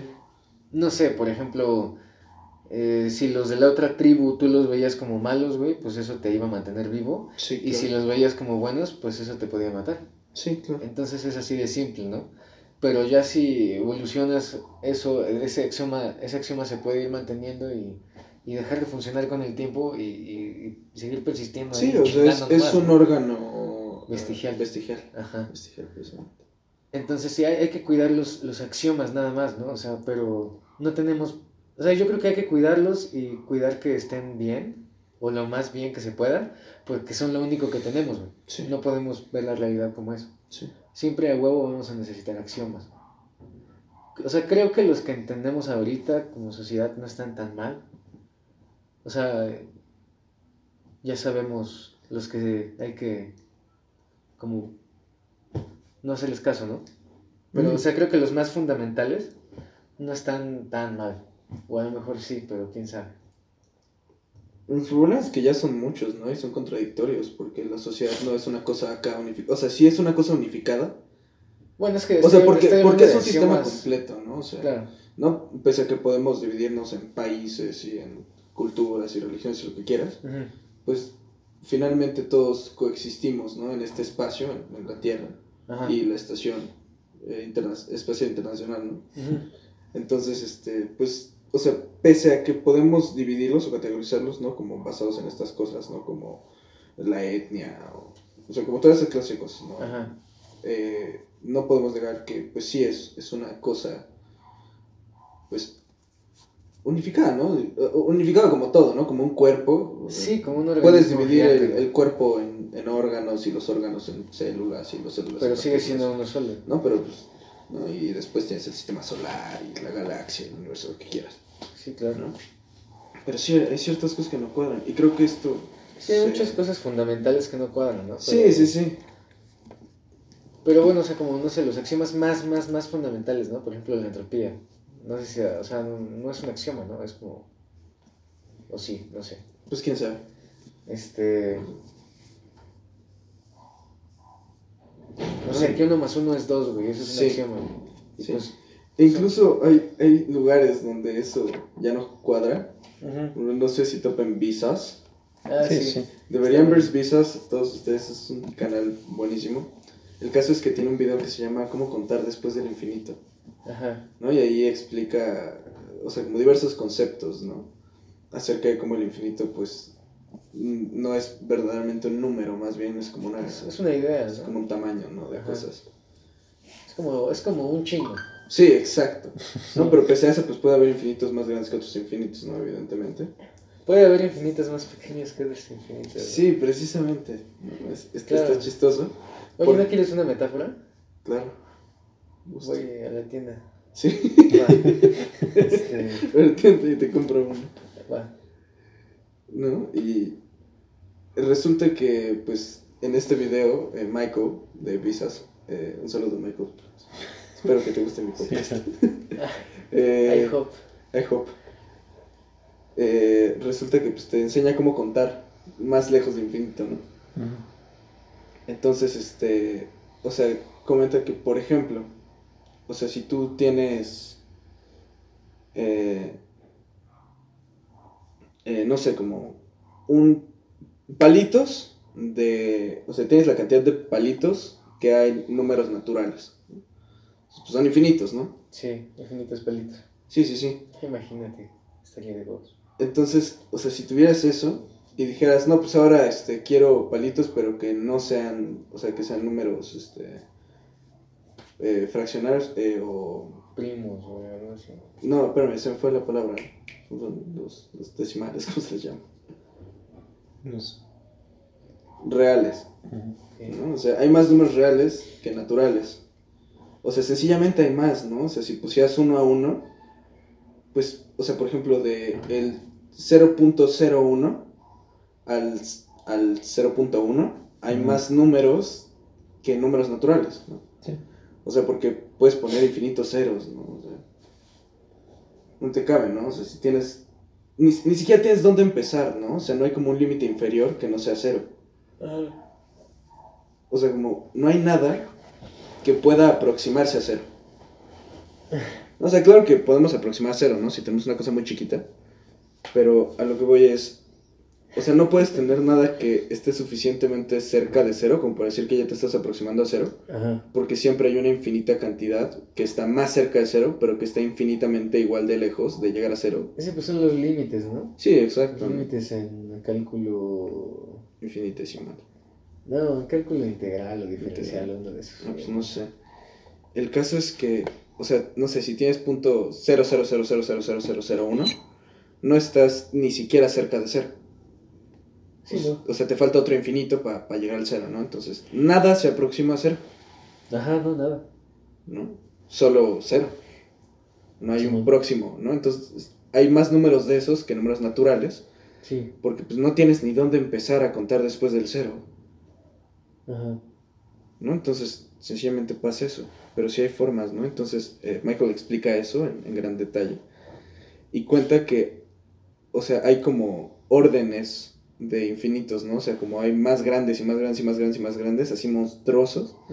Y que, o sea, como el infinito acá más enorme, sería uno donde asumiéramos que cero es igual a uno. Ok. Y pues ya, o sea, ese es como el infinito más grande que puedes tener, ¿no? O sea, donde cero es igual a uno, ya. Ahí es como lo más enorme, infinitamente cabrón que hay. ¿Y qué tal eso más uno? Ándale. Sí. me, me encantaría eh, aparecerme al, Michael cuando está grabando ese video y decirle, sí, pero yo siempre uno más que tú. güey". Uno más que tú, güey. Sí, Lo sí, que digas sí. más uno, güey. Sí, lo que digo más uno. Así pues lo que digas se te regresa, güey. Eh, pero soy espejo y me reflejo. Pues yo también. Órale. y Fractal, güey, acá. entonces, eh, le- les voy a leer algo que escribí que relaciona bastante bien eh, con todos estos conceptos que hemos trabajado. Y se me hace chistoso porque no sabía que íbamos a hablar de esto. Bueno, date. Eh, lo escribí para una razón, no sé si muy, muy chida, ¿no? Pero, pero ahí va. Eh, es únicamente un pedazo, ¿no? No es la cosa completa. La muerte es paradójicamente una de las cosas que más empleamos para definir la vida. Pienso que todo el entendimiento humano posible es únicamente metafórico, relacional. No entendemos qué es la vida, así como no entendemos qué es la muerte, pero podemos observar, o al menos eso creemos, entre ambas una inquebrantable relación. Lo que vive no está muerto y lo que muere no está vivo, ¿no? Ahora eso si asumimos que la vida no salía de cristales, por supuesto. Sí. Por supuesto que después integramos esta aparente sencilla, aparentemente sencilla ecuación, más elementos, y como sucede siempre que hay más elementos en una ecuación, su entropía crece, se complica y se compleja. Surgen entonces un sinfín de preguntas sin respuesta. ¿Lo que vivió en el pasado sigue viviendo en el pasado eternamente? ¿Lo que morirá en el futuro ha estado muerto desde siempre? ¿La vida precede siempre a la muerte o la vida es una interrupción breve y confusa de una muerte absoluta y eterna? ¿Existe el espíritu? ¿El espíritu muere? ¿No? Toda, toda esta clase de cosas ¿no? suceden cuando, cuando pensamos en esto. Y relacionándolo con lo que hablamos hace rato de, las barreras y, las estructuras. Eh, me pongo, ¿no? Eh, la vida podríamos analizarla hasta cierto punto, así como, o, podríamos definir la vida como estábamos definiendo hace rato el Burj Khalifa, ¿no? O sea, la vida, podríamos decir que la materia o las células vivas o lo que sea, son estructuras y al espacio que existe dentro y las interacciones que existen dentro de esas estructuras son la vida verdaderamente, ¿no? Sí. Y como para hacer una, eh, una comparación aquí artística. No sé si alguna vez escuchaste esta, esta frase de Claude Debussy, que dice que la música es el espacio que hay entre las notas. La música es... de, Beethoven, ¿no? O de Mozart. No, es de Debussy, estoy bastante seguro. Sí. 90% seguro. ¿No? Entonces Debussy dice... Eh, lo, lo, que dijo Beethoven fue... De los silencios. Solo interrumpes el silencio para mejorarlo. Entonces Debussy decía, la música verdaderamente es el silencio que hay entre nota y nota, entre las notas. Sí, las relaciones en, cada nota. Sí, entonces podrías decir, ¿no? como la vida no es la materia en sí, mm, sino cómo está organizada. Pero a la vez, la materia que está organizándose da estructura a la vida es precisamente lo empírico y no empírico coexistiendo. Y el arte, el arte es eso mismo, pero al revés, ¿no? Ándale. Pues esta, esa es la definición definitiva de arte, banda. Sí, esta es la definición definitiva de arte. Pues eso hago, güey. Sí, a eso se dedica. A eso Amor y gracias. pero, ajá, bueno, creo que entonces, volviendo al tema del principio, creo que entonces mm, a mí no me gusta que me, que me digan artista, yo solo existo. Sí. Ajá, y no, no me gusta esa palabra, la palabra artista no me gusta. No, o sea, creo que o todos son artistas o nadie lo es. Sí. O sea, no, no hay como gente... O sea, simplemente lo que nosotros entendemos ya, o sea, como comúnmente, ¿no? Bajándonos un poquito.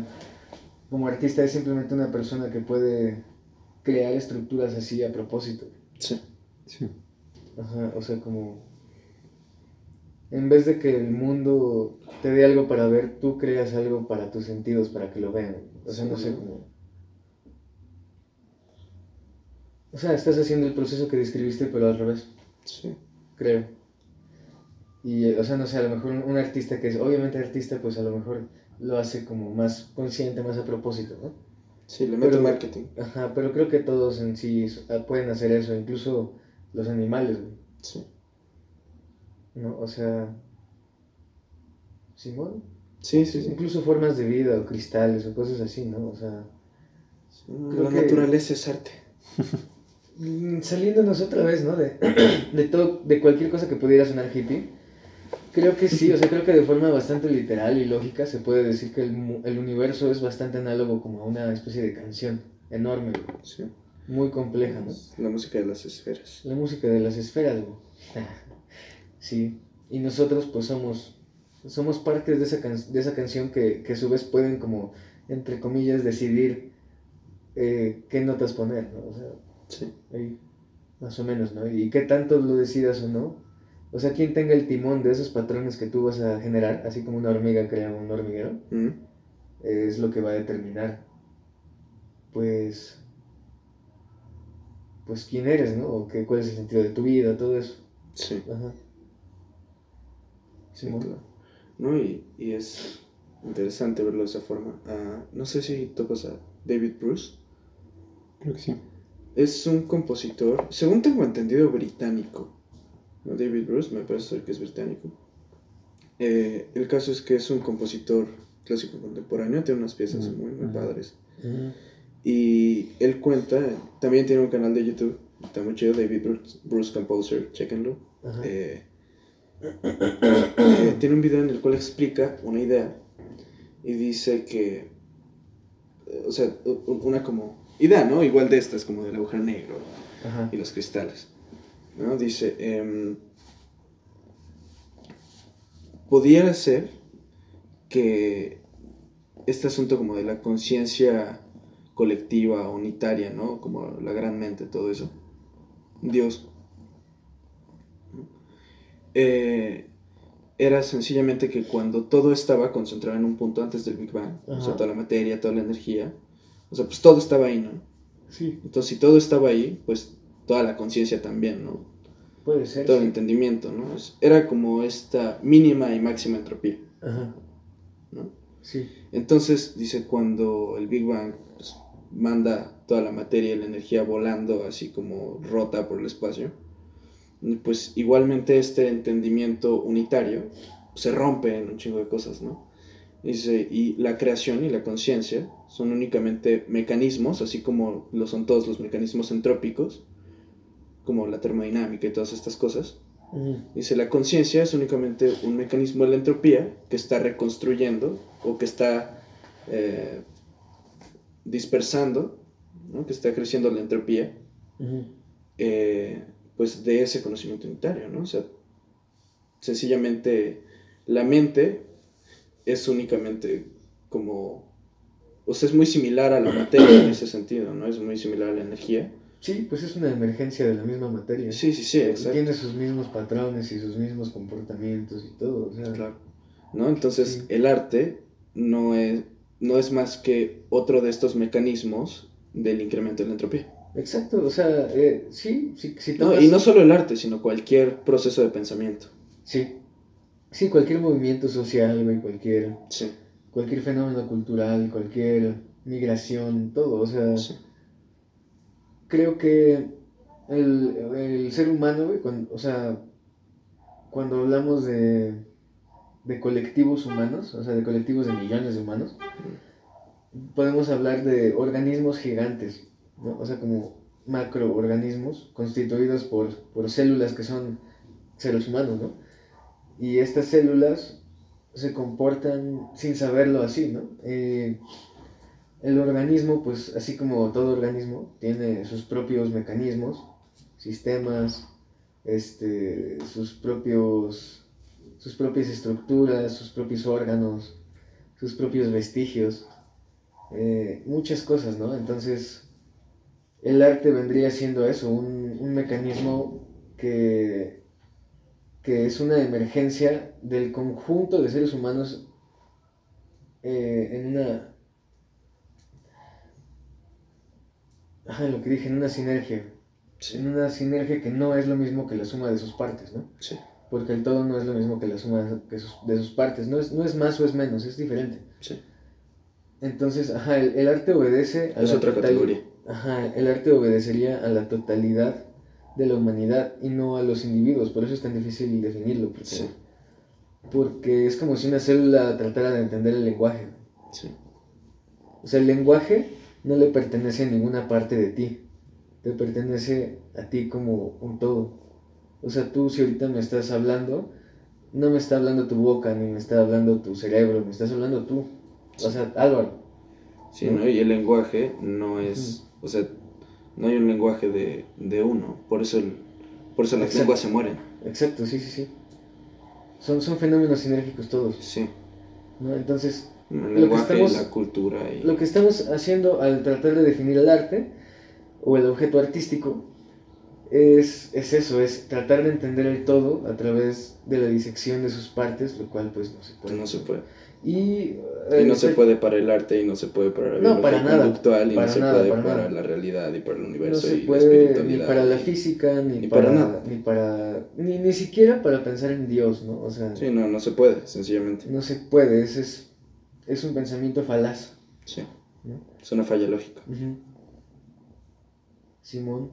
Entonces por eso hay que tener cuidado con la lógica porque te puede llevar a lugares oscuros. Así es. Si no la, si no la tienes bien controlada. Porque hay muchos silogismos falsos. Pero es que no la puedes tener controlada, la lógica no te pertenece, es como el lenguaje. Voy a ahorrar y lo voy a comprar. Va.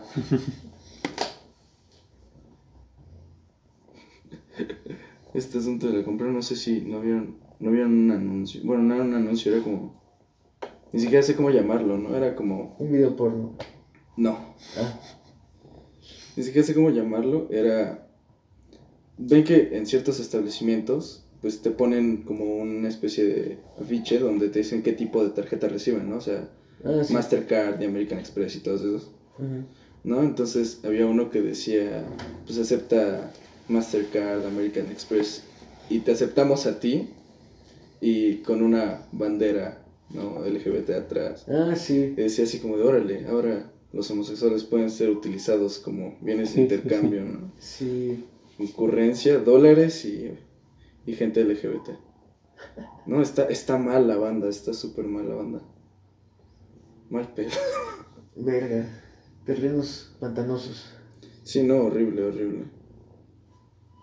No, es como, es como el, es como el, es como el tipo este en el cuento de Cerna, en El hombre con minotauro con el pecho, dan Ajá. ganas de repente de disculparse por el género humano, ¿no?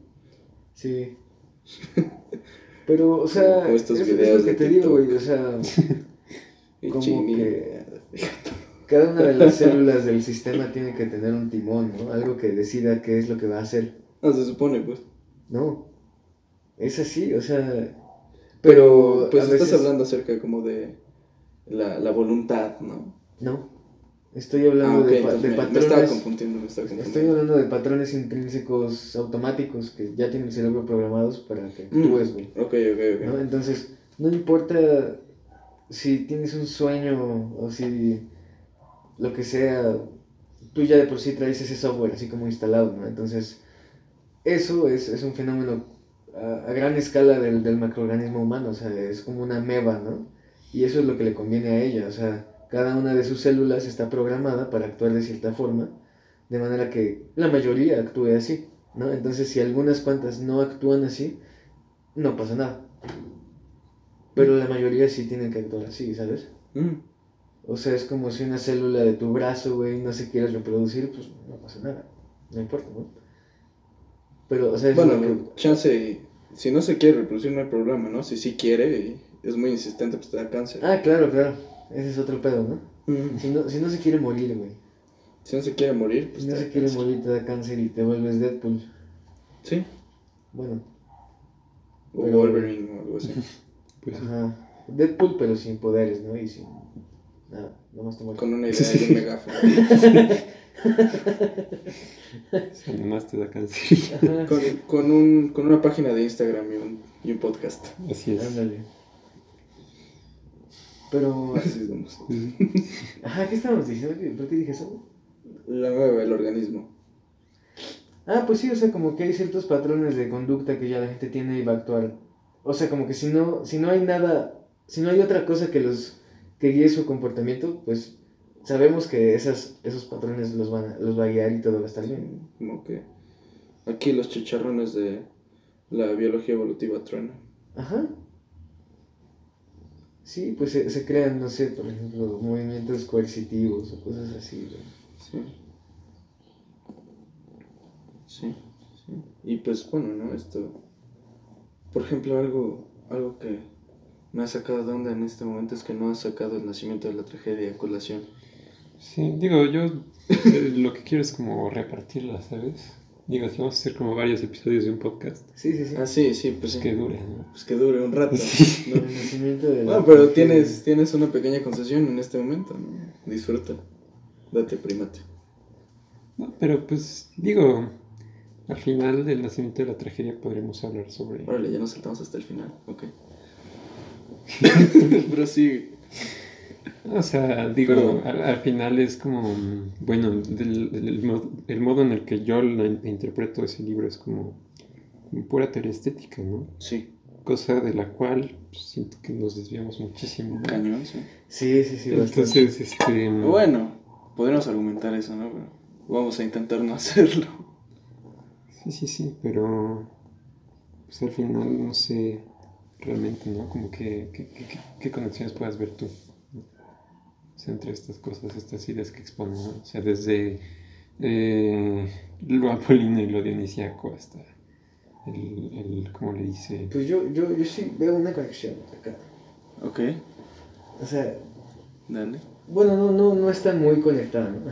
Pero, ajá, pues básicamente creo que en, en nuestro conjunto de axiomas y cómo lo entendemos, pues Nietzsche tiene razón, ¿no? O sea, como que separamos lo apolíneo de lo dionisíaco, ahí está la, la separación de la que hablamos, la disección. Ujú. Y pues, o sea, es como querer quedarte con el día, pero ya sin que exista la noche, ¿no? Mm, Cuando el día y la noche son resultado de un giro, sí, que tú no estás viendo, pero ahí está. sí, ¿no? Entonces creo que nos estamos como... O sea, como que todos estos modelos de estética occidental nacen de que precisamente toda nuestra epísteme está constituida de varios axiomas que están mal. sí.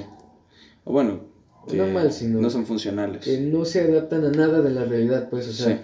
que en su momento se adaptaron a algo, pero que esa parte de la realidad ya se esfumó y ahí anda flotando, ¿no? Y nada más se sostienen de los otros axiomas. Sí, Entonces, como no se caen, como no se derrumban, porque los otros axiomas los sostienen, creemos que están bien, que, que funcionan, pero chocan con la realidad, ¿no? sí, O no encajan en nada y se quedan ahí en la nada, ¿no? Eh, Y creo que de eso habla Nietzsche también, o sea, como de la negación total de la naturaleza humana, ¿no? sí.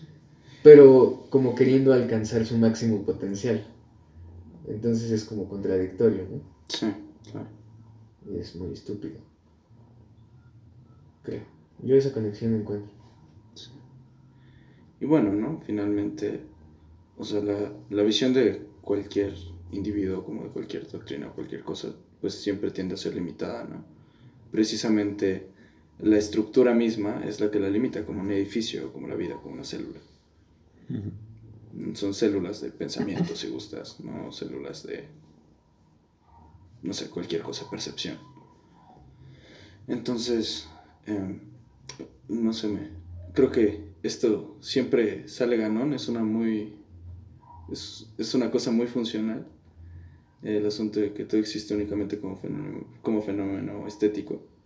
¿no? Pues incluso estos procesos y estos modelos de los que hemos estado hablando, pues también podemos decir que existen como fenómeno estético, ¿no? Y relacionarlo precisamente desde la estética, pero no desde una estética eh, limitada por un modelo, sino desde esta gradiente, Ajá. ¿no? Y no solo entre lo bonito y lo feo, sino como por ejemplo lo axiomático y lo irreal, ¿no? Sí, o sea, Lo funcional que- y lo disfuncional. lo- O sea, una estética puede ser pues una especie de set de nodos que se conectan y hacen unas ciertas estructuras, ¿no? Y Sí, como una canción, güey, o sea, mientras la canción esté afinada, la canción misma puede ser de lo que sea. ahí que es afinación, ¿eh? Cuéntenme Sí, eso. Sí, Es que cuando se habla de afinación, uno se encuentra con cosas truculentas. Sí, no, Ah, ahí no, también sé, podríamos... Está, ahí está intenso. Claro, claro, pero- Eso ya es más bien como... Bueno, más que afinada quise decir autocoherente, Ok, o sea, como una, o sea, que una canción sea un organismo vivo que esté vivo, pues. sí, sí, sí. Sí, o sea, por ejemplo, no puede haber un gato con. que no tenga culo, güey, ¿sabes? O sea. sería un error, se moriría, güey, ¿sabes? O sea, una, una canción que sea un organismo vivo, que sus partes estén en el lugar exacto Sí. y que funcione. O sea, a eso Sí, me refiero. Eh, Eso, o sea, mientras una estética tenga eso, yo creo que funciona. O sea, creo que eso es, eso es lo más objetivo que puedes decir eh, acerca de una estética. ¿no? Claro, O sea, como o sea, lo, lo más que te podrías como salir de, de que es subjetivo todo. claro, claro. Y hasta eso lo puedes, pues, contradecir, ¿no? Porque puedes decir, no, pues a mí me gusta una estética que esté fallida, ¿no? Que no sea autocoherente, no sé, pues... Ya ahí si nos metemos en subjetividad, pues creo que también podría aplicar, no sé. Pues sí, ¿no? Como que todo resulta ser consumido por Ajá. el mismo sistema. O sea, por ejemplo, los furros, güey. Espera, eso, eso está interesante, prosigue. Güey, no es estético, güey. ¿Tú qué sabes? ¿Cómo sabes? No, ya sé, estoy mamando, güey. Nomás quería, quería echarle hate a los furros. Chinguense furros todos. Todos ustedes. Pero tú no sabes si no está escuchando un furro o no. Si nos estás escuchando, solo tú no. Solo los demás. Vamos a tener que ponerle content warning a este. Ya, perdón, perdón. No, es está broma, bien. es broma. No, no censura, solo content warning. Sí, sí, sí. Sí, no, no me quiero ver tan, tan autoritario en este asunto. sí. Oye, pues fue una plática muy buena. Se tocaron varios temas interesantes. ¿Algo que quieran comentar para, para dar cierre? Este, pues no, yo nada más como quería agradecerle a Mauri por su tiempo, Nada. Gracias a ustedes. por acompañarnos en este espacio. Y gracias a todos los Escuchas. Los A escuchas todos nuestros escuchas. de toda la galaxia y de todo el universo. Sí, hay un alguien por ahí que nos explique todo, por favor. Sí, sí, Que nos digan que le estamos mal. sí, sí, es como, me siento como en este, en, en este momento me siento como el Dalai Lama cuando llega con la señora de, de los tacos de, de los tacos placeros, ¿no? Llega el, el- el Dalai Lama con la señora de los tacos placeros y le dice, señora, por favor, hágame uno con todo. no. Ni Luis, ni a Mauri, ni yo, ni, Güey, ni hágame- nadie se con ese chiste. Hágame uno con todo. Yo sí, ahí estuvo. Hágame uno con todo. Güey, pero, pero, yo, yo digo que queda más chido con Buda, güey. Pues también. Sí. Si llega Buda, güey, así. Pero pues es que el Buda ya es uno con todo, chavo. Güey, el Dalai Lama. El Dalai Lama, que... Sí, qué pedo. Qué respetuoso soy, perdón, señor Dalai Un saludo al Dalai Lama. Un saludo al Dalai Lama, a Michael Stevens de Visas, a Javier Santolaya, a Javier Alatorre, Al robot de Platón, güey. Al robot de Platón y a mi mamá. Ay, qué lindo. Y al Te furro que nos está escuchando. Ay, al furro que nos esté... Ay, al Ah, alienígena sí. que nos va a hacer uno con todo. Ah, Así. El, el alienígena hará tacos placeros. No sé. Ya, perdón. Bueno, pues muchas gracias a todos los escuchas, ya se las sábanas, es para que cobijas y pues ya. Mu- muchas gracias. que decir la realidad. Es La realidad es frágil. claro que sí. Un saludo esquizo. Un salido esquizo, sí. A ver, vamos a... Bueno, pues eso ha sido todo en nuestra segunda transmisión del podcast del Águila de Prometeo. Espero les haya gustado, espero hayan reflexionado, pensado, se hayan cuestionado todo lo que saben y lo que conocen. Y pues nada, nos vemos en, en el próximo, en la próxima transmisión. Un saludo.